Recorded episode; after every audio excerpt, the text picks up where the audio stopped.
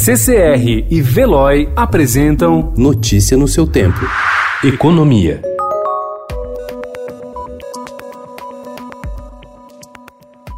A proposta de emenda à Constituição do Orçamento de Guerra, com o objetivo de agilizar os recursos para o combate da crise do novo coronavírus, que foi entregue ontem às lideranças da Câmara, contém duas permissões previstas quando é decretado o estado de sítio. Minuta da PEC traz propostas que poderão determinar a requisição de bens e serviços ou que o Congresso decrete a obrigação de permanência de pessoas em localidade determinada. As medidas evitariam que o presidente baixe ato de força alegando calamidade. O Senado Federal se mobiliza para elevar de 200 para 350 reais a renda mínima que será concedida pelo governo aos trabalhadores informais enfrentarem a crise econômica provocada pela pandemia da Covid-19. O valor corresponde a cerca de um terço do salário mínimo atual e seria pago durante os próximos três meses.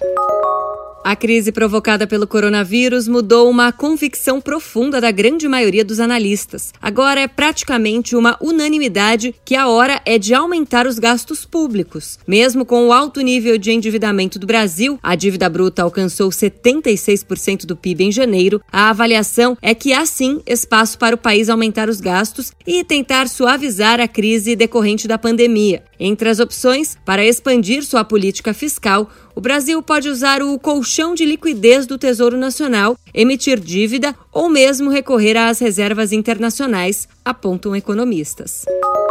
As medidas anunciadas pelo Banco Central, que já passam de um trilhão de reais para dar suporte aos bancos em meio à pandemia de coronavírus, não resolvem o principal problema desta crise, o aumento do risco. Ao irrigar o sistema com recursos, na expectativa de que as instituições abram suas torneiras de crédito, seja por meio de linhas tradicionais ou para garantir folhas de pagamentos, o BC pode, na opinião de especialistas ouvidos pelo Estadão, repetir os erros de 2008. À época, a liquidez dos bancos ficou empossada, quando o dinheiro fica parado nas tesourarias das instituições. E somente a Caixa Econômica Federal e o Banco do Brasil atuaram na linha de frente, enquanto seus pares privados se retraíram. Notícia no seu tempo. Oferecimento CCR e Veloy.